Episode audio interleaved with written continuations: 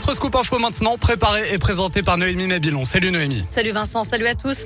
À la une, cette enquête ouverte après un drame familial à Vaux-en-Velin. Selon le progrès, une fillette de 10 ans et sa maman de 31 ans ont été retrouvées mortes dans leur appartement dans le quartier de la Grapinière.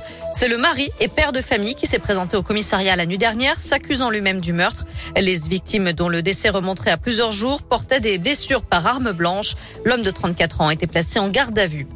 Des pénuries d'huile de tournesol dans la métropole de Lyon. Vous êtes peut-être tombé sur des rayons vides ces dernières semaines. En cause, un problème d'approvisionnement. Conséquence directe de la guerre en Ukraine. Deux tiers des importations françaises de tournesol proviennent d'Ukraine. C'est d'ailleurs le premier exportateur mondial d'huile de tournesol. Et face à la peur d'une pénurie, forcément, les consommateurs ont tendance à faire des stocks. Le bureau de vote ferme trop tôt. Le résultat est annulé à Lieu-Dieu en Isère. Le Conseil constitutionnel a invalidé le scrutin du premier tour d'élection dimanche. Les 192 suffrages exprimés dans la commune n'ont pas été comptabilisés. En cause, l'unique bureau de vote a fermé à 18h au lieu de 19h. J-10 justement avant le deuxième tour de la présidentielle. Marine Le Pen tient un meeting ce soir à Avignon. Euh, ce matin, la candidate du Rassemblement national a expliqué que la question de la légalisation de la peine de mort pourrait être soumise à un référendum. De son côté, Emmanuel Macron était au Havre aujourd'hui pour tenter de séduire les électeurs de l'écologiste Yannick Jadot. Autre enjeu, attirer celles et ceux qui ont voté pour Jean-Luc Mélenchon qui a quand même totalisé 22% des suffrages au premier tour. Selon un sondage, 35% d'entre eux voteraient pour le président sortant au second tour, 27% pour Marine Le Pen. En foot, OL West Ham, c'est le 400e match européen du club lyonnais et c'est l'affiche ce soir en quart de finale retour de Ligue Europa.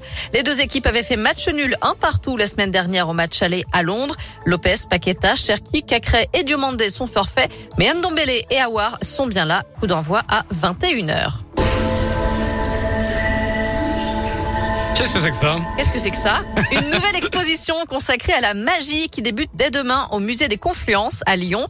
Baptisée Magique, il s'agit d'une expo immersive. Les visiteurs entrent dans une forêt mystérieuse et découvrent au fil de leur visite l'universalité des pratiques magiques depuis les temps anciens jusqu'à notre époque. Pensez pour toute la famille, de 400 objets magiques provenant de différentes cultures.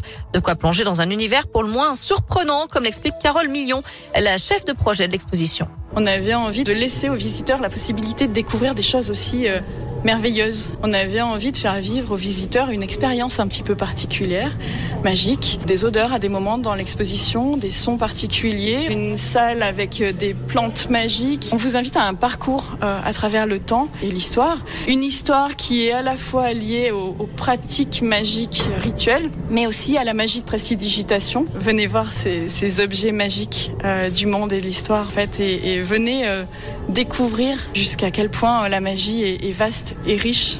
L'exposition magique, c'est dès demain au musée des Confluences à Lyon et jusqu'en mars 2023.